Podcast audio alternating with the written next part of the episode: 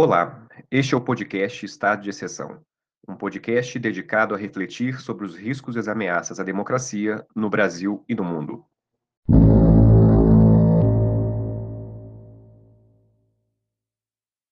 Este episódio é uma realização em parceria com o portal História da Ditadura, que publica a coluna Estado de Exceção. Para mais informações, acesse o site www.historiadaditadura.com.br.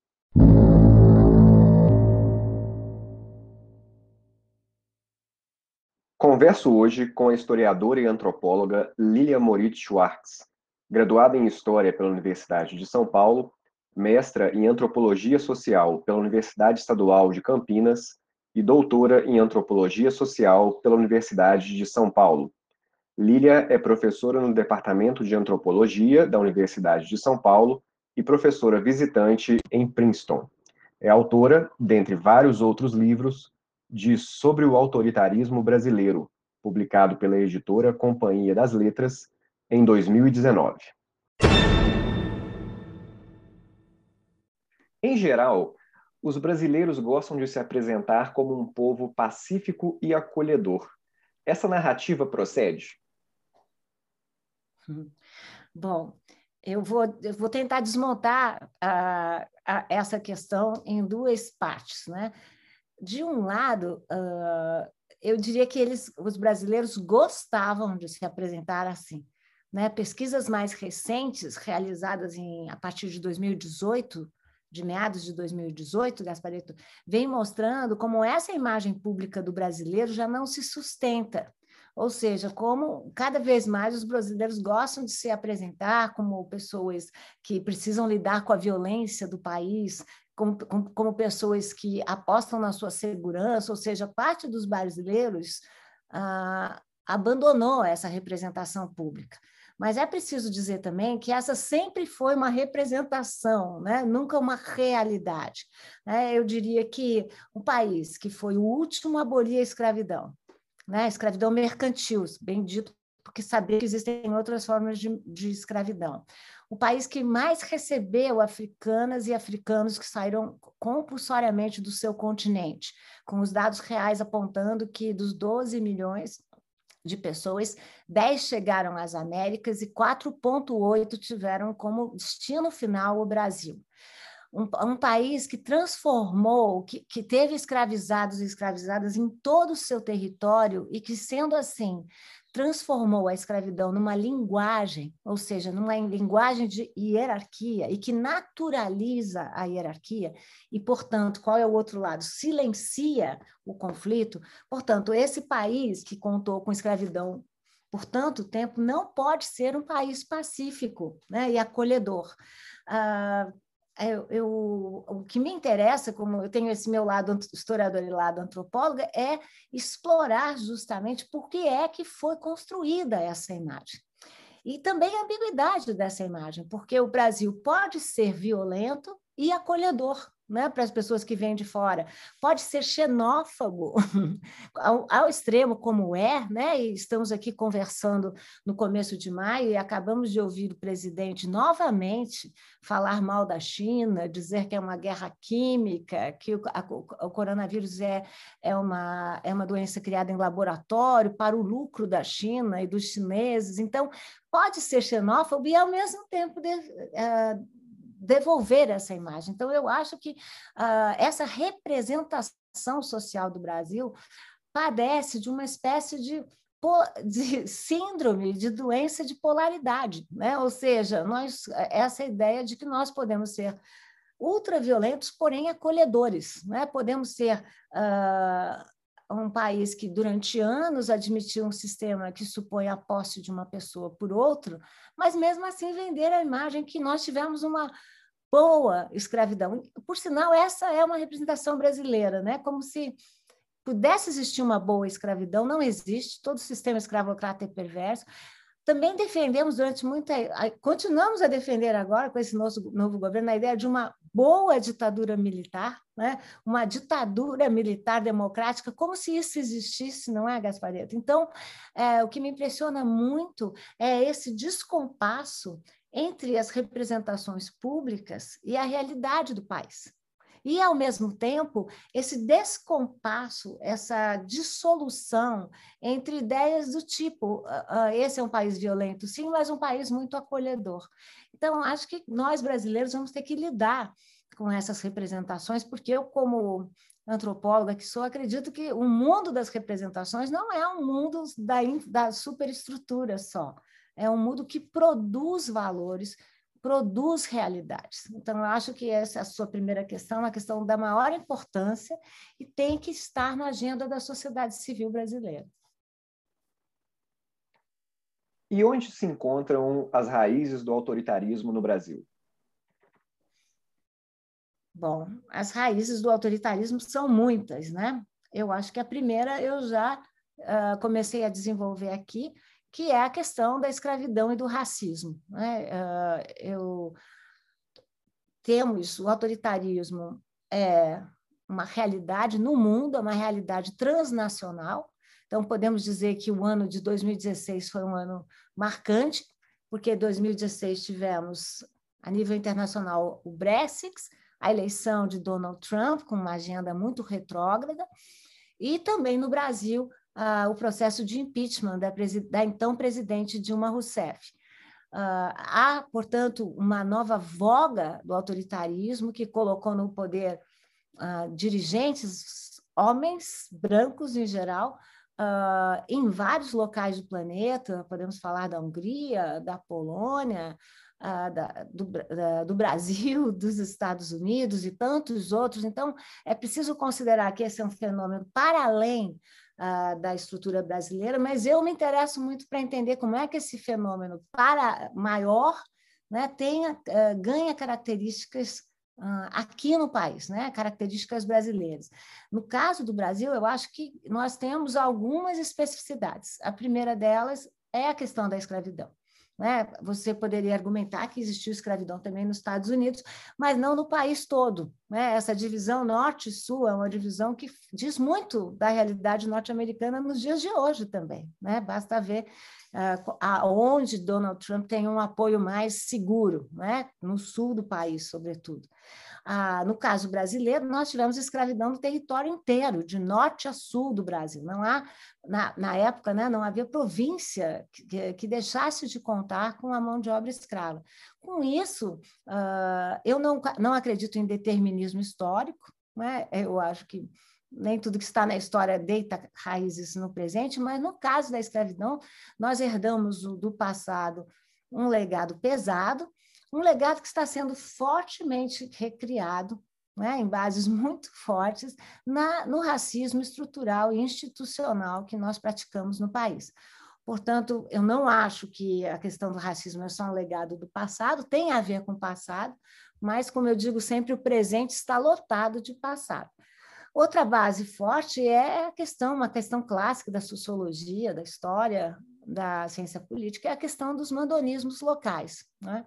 mandolismos locais que foram que são também construções de um momento colonial, né, da, da própria característica colonial uh, do país, da própria característica do colonialismo português, uh, que, enfim, não tinha como povoar um, um território, nem, nem, sabia que era tão gigantesco, né, gigantesco, só conhecia a costa, mas, digamos assim, um território gigantesco, e cedeu poder, né, conformando os grandes mandões locais. Né? Primeiro o sistema de capitanias hereditárias, depois o governo geral, o que for, depois também a, o latifúndio, né? e isso construiu uh, uma estrutura reiterada no Brasil de, de mandões, no sentido de que são uh, pessoas que têm um poder não só político, mas o poder econômico, poder, poder religioso, poder social, né? E mais uma vez isso aí a, a condiciona, condiciona e desenvolve essa isso que eu chamo de linguagem hierárquica, né? Uma linguagem que naturaliza a desigualdade. Uh, não, não à toa, em 2018, nós elegemos a maior bancada dos parentes, né? mostrando como essa não é uma questão do passado, é uma questão da agenda contemporânea brasileira. Um outra, uma outra raiz do autoritarismo está no patrimonialismo, outra, outro tema clássico né, das ciências humanas brasileiras, que é a mistura de, de esferas públicas com esferas privadas. Nós herdamos uma burocracia muito caótica do Império Português, mas nós herdamos e a aprimoramos. Né? Ou seja, ah, eu não tenho tempo de desenvolver essas pontes, e, de novo, não quero parecer que pratico o determinismo histórico, mas nós sabemos que, como o patrimonialismo é ainda real, né? e, e eu me refiro não só ao patrimonialismo rural, né?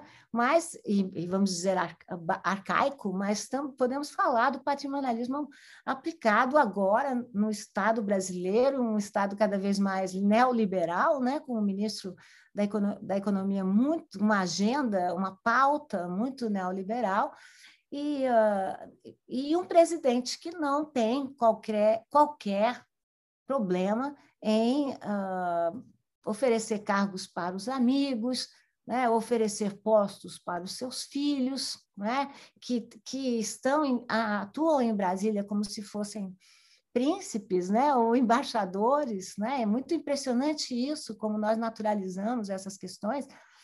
E, uh, e então o patrimonialismo é uma grande questão eu sei que há uma polêmica que não podemos desenvolver aqui entre Sérgio Buarque de Holanda e Gessé de Souza, Gessé, não é? Mas eu acho que, que nós herdamos um essa, essa concepção do Estado como uma grande família. Ah, e isso é um grande problema é, para a nossa entrada na modernidade e continua sendo um grande problema. Também podemos falar, se o patrimonialismo é um dos grandes inimigos da República Brasileira, quer me parecer que a corrupção também é. Né? E, ah, de novo, a corrupção não está no DNA dos brasileiros, tampouco a corrupção é ah, uma, uma questão do nosso determinismo. Né? A, construção, a corrupção é um problema uh, histórico, político, né? e que nós precisamos vencer, nós brasileiros precisamos vencer de alguma maneira, né? ou seja, corrupção é corrupção, né? não adianta você dizer, ah, mas eu corrompi só até aqui, né? ou eu corrompi daqui para lá. Eu não acho. Acho que corrupção é corrupção, é preciso uh, retirar essas práticas né? da, da, da lógica do nosso Estado, porque senão uh, gera muito autoritarismo, né? gera muito uso mal feito da máquina do Estado. A violência também está na raiz do nosso autoritarismo, né? já falamos da violência aqui, não vou me repetir, e a desigualdade.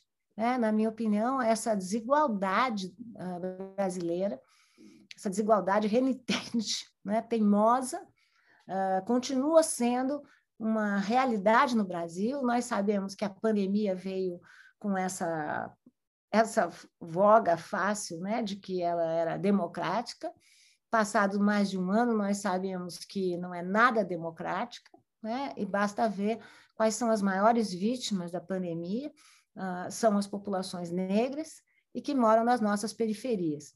Uh, também podemos chamar a atenção de que se a, a, a educação não é o único, né? porque precisamos também de uma infraestrutura mais igualitária, mas se a educação é um dos elementos a explicar a nossa desigualdade, uh, sairemos dessa pandemia, já sabemos, mais pobres e mais desiguais. Ah, isso porque basta ver né, como ah, todas as crianças, adolescentes, estudantes de uma forma geral, estão sofrendo com a pandemia e com essas plataformas virtuais, mas nós sabemos que as escolas privadas, as crianças que estudam em escolas privadas estão tendo aulas. Com prejuízo, sim, mas estão tendo aula. E as crianças que estudam em escola pública, sabemos que não é bem assim, né? Ou seja, que muitas vezes não há aula ou há uma plataforma comum para toda a série, não há atendimento individualizado para as, dúvidas das crianças. Então, se a educação é um gatilho dos mais importantes para atenuar e desfazer a nossa desigualdade, no momento em que nós aqui, nós dois estamos aqui conversando, né, no primeiro semestre de 2021, os dados no que se refere à educação são os piores. Então, uh, sairemos mais desiguais dessa pandemia. Qual a sua interpretação sobre a década de 2010, particularmente no Brasil? Então, a década de 2010 ela precisa ser dividida em muitas décadas, na minha opinião, não é? ah, nós começamos a década de 2010 como o país. Né? Eu que dou aula em Princeton há mais de 10 anos, né?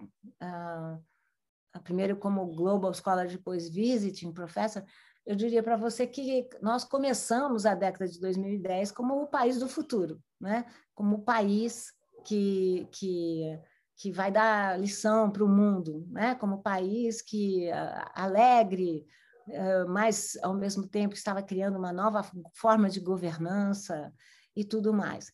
E estamos e terminamos a década de 10 como um, quer dizer, párias da pandemia, né?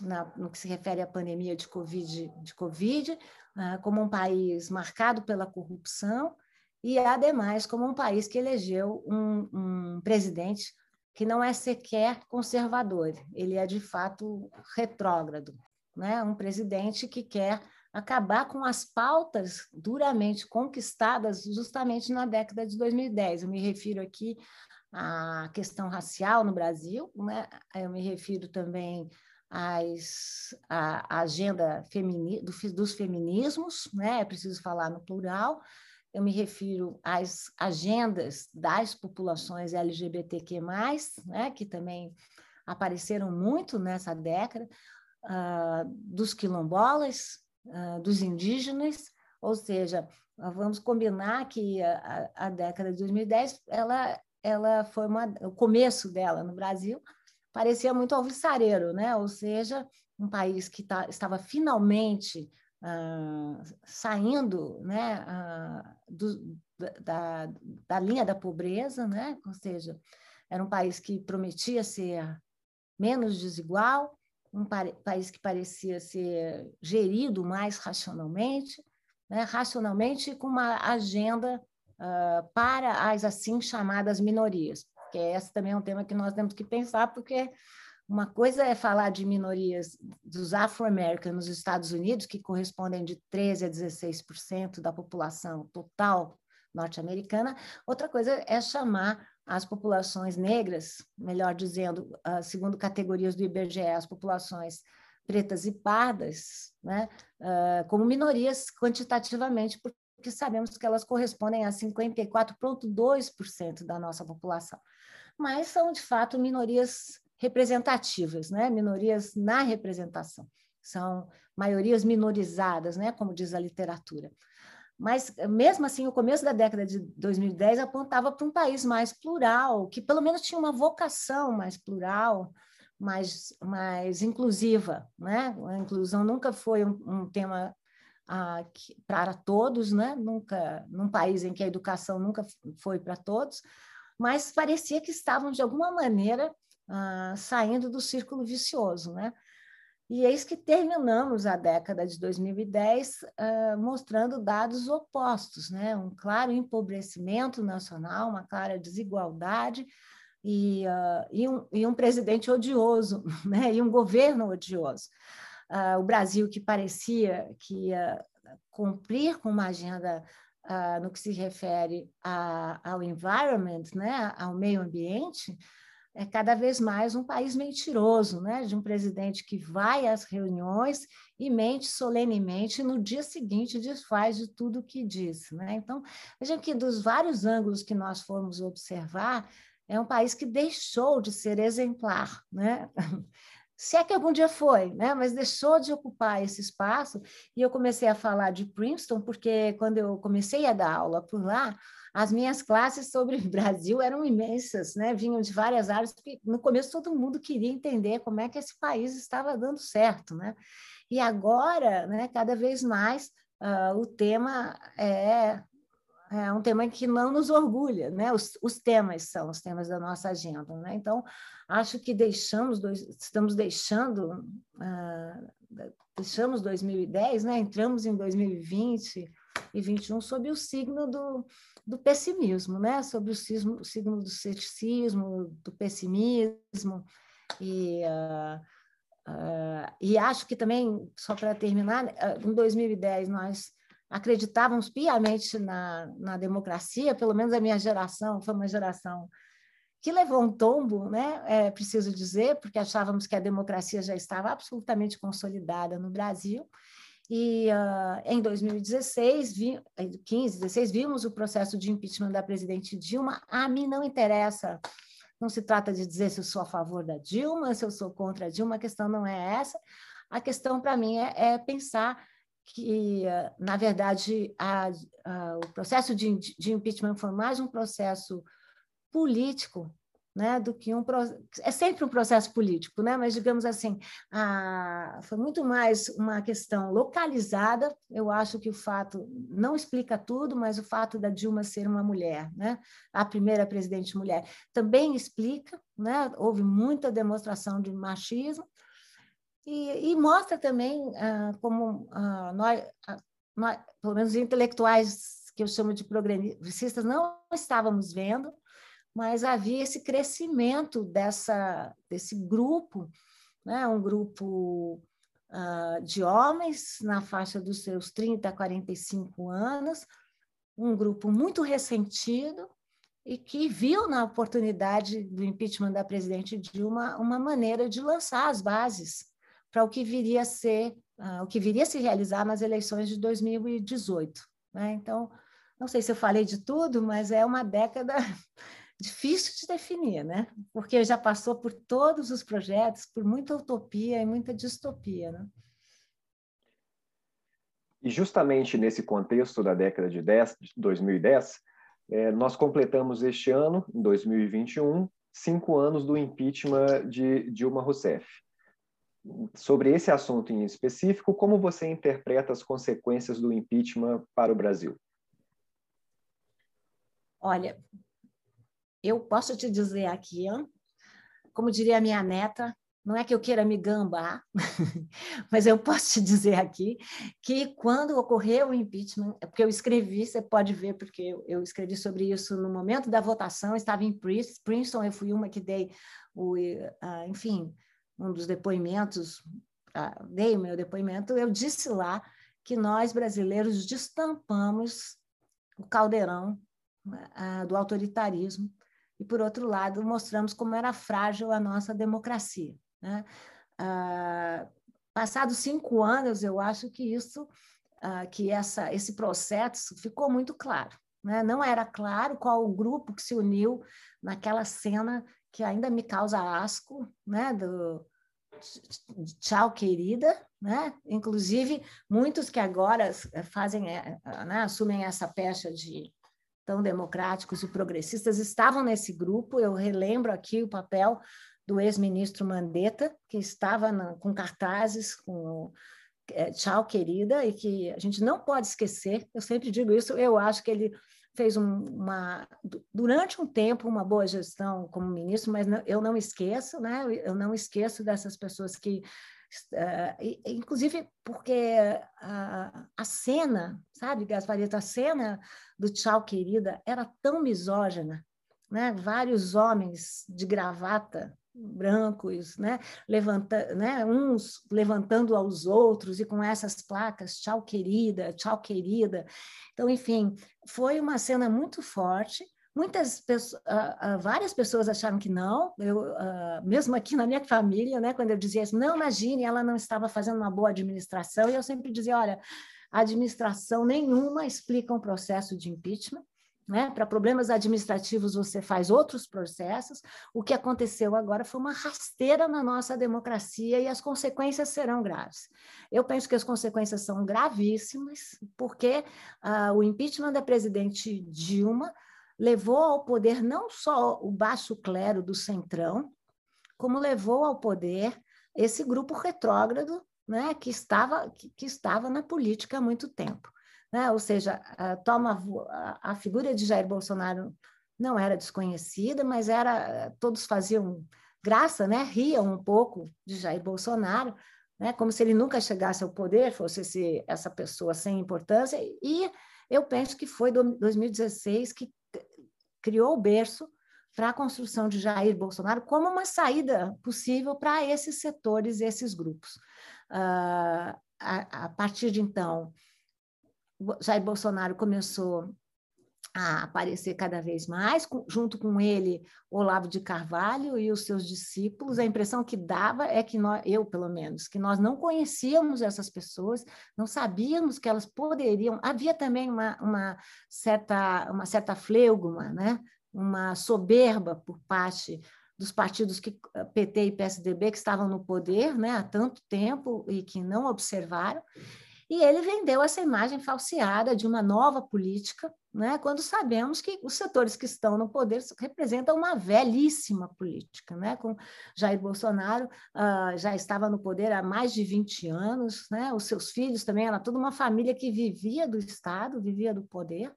E um, o que aconteceu é que esse grupo ascendeu, né, e acho que ascendeu muito às custas desse processo incorreto de impeachment da Dilma Rousseff. Eu repito, não se trata de defender PT ou não, se trata de pensar o que é um processo do impeachment e o que, e sobre, e o que é, ela foi julgada pelas pedaladas, né? Enfim, que era um procedimento incorreto, mas incorreto de todos os governos, mas isso foi alçado como uma questão, quando no fundo o que se queria era tirar ah, o, ah, o, PT do poder para instalar, instalar um Estado mais neoliberal. Ah, ninguém usa esses termos, mas a pecha que se usa é um Estado mais racionalmente administrado. A pergunta que ficava era quem, vai, quem fará isso? Michel Temer, né? É isso? Michel Temer alegou logo depois que faria um governo de sábios você lembra disso, né, Gato Preto? E esses sábios eram o baixo clero que nós já conhecíamos. Então, acho que, passados cinco anos, vai ficando mais claro, primeiro, as fragilidades do processo do impeachment.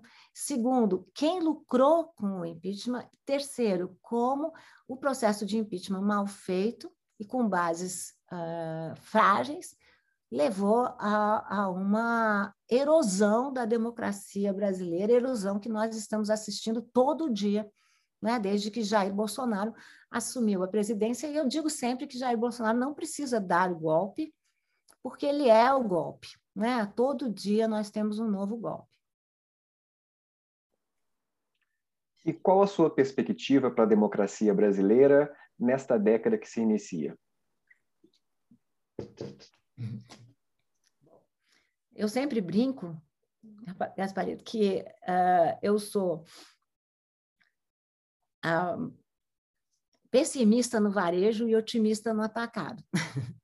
eu acho que no varejo vamos muito mal, muito mal, né? Ou seja, no tempo breve, uh, estamos vivendo uma crise única na história, né? Porque a crise é econômica, a crise é política, a crise é da saúde e a crise é moral. Temos uma crise moral, né? com um presidente que não se incomoda de dizer e desdizer o tempo todo.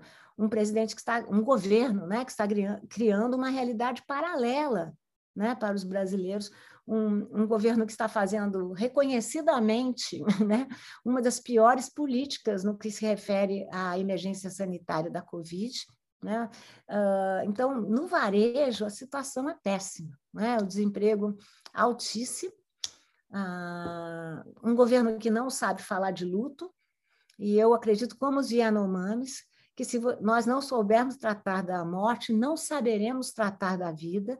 Eu tenho muito medo de como sairemos e se sairemos dessa crise, com os traumas, né, com a, essa experiência que vivemos aqui, estamos vivendo há mais de um ano e que não podemos falar sobre ela. Nós não temos um presidente que é capaz de ir a um hospital, um presidente que é capaz de falar com as populações enlutadas, um, mesmo agora com a morte do, do, do né, que virou um fenômeno, né, nós é, sabemos que nós sempre vivemos a morte dos outros como as nossas mortes, né? Então agora a morte do, do artista Paulo Gustavo comoveu o Brasil e o presidente demorou muito para falar, provavelmente só falou porque foi instado. Então é um presidente que não tem essa essa identidade, não tem essa esse afeto.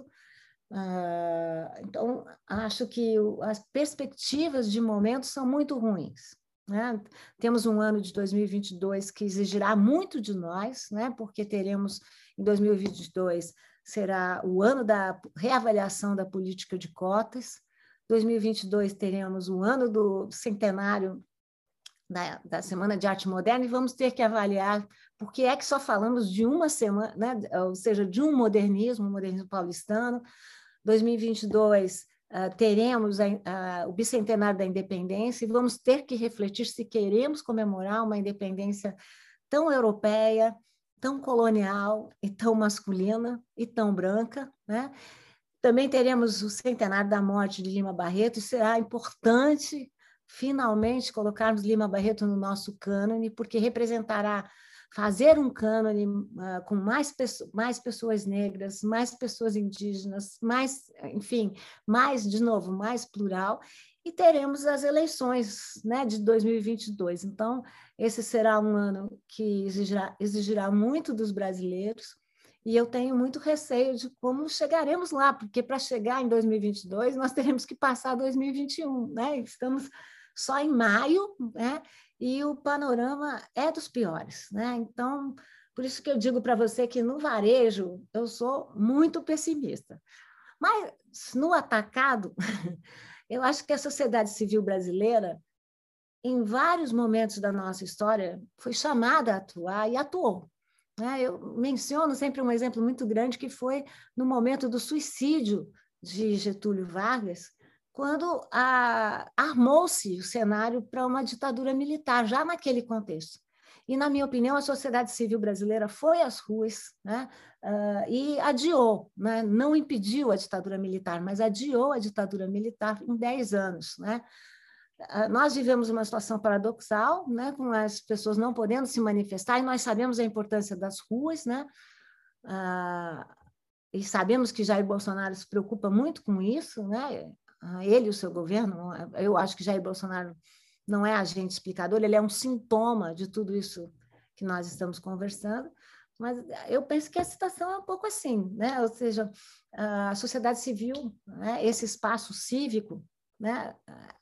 vai ter que se manifestar, vai, ter, vai ter que achar formas importantes de manifestação, e se não o fizer, nós temos, uh, temos o grande perigo, sofremos o grande perigo de eleger mais uma vez uh, Jair Bolsonaro e tudo que ele representa, né? tudo de retrógrado que ele representa e o fraquejamento, digamos assim, né? eu sei que o termo não é muito bom, mas eu gosto dele, uh, da, nossa, da nossa democracia. Né? Então, uh, é, eu não sei, eu não sei exatamente prever, né? Uh, dizem que historiadores são muito ruins na, na lógica do ser, né? se isso acontecer. Nós preferimos sempre analisar processos que se encerram, né? e que a gente pode lidar com eles de uma forma mais, mais, mais, mais, cabível, mais analisável, mais didaticamente observável e também metodologicamente observável, mas acho que temos muito aí pela frente em 2021 e temos ainda mais em 2022. Né?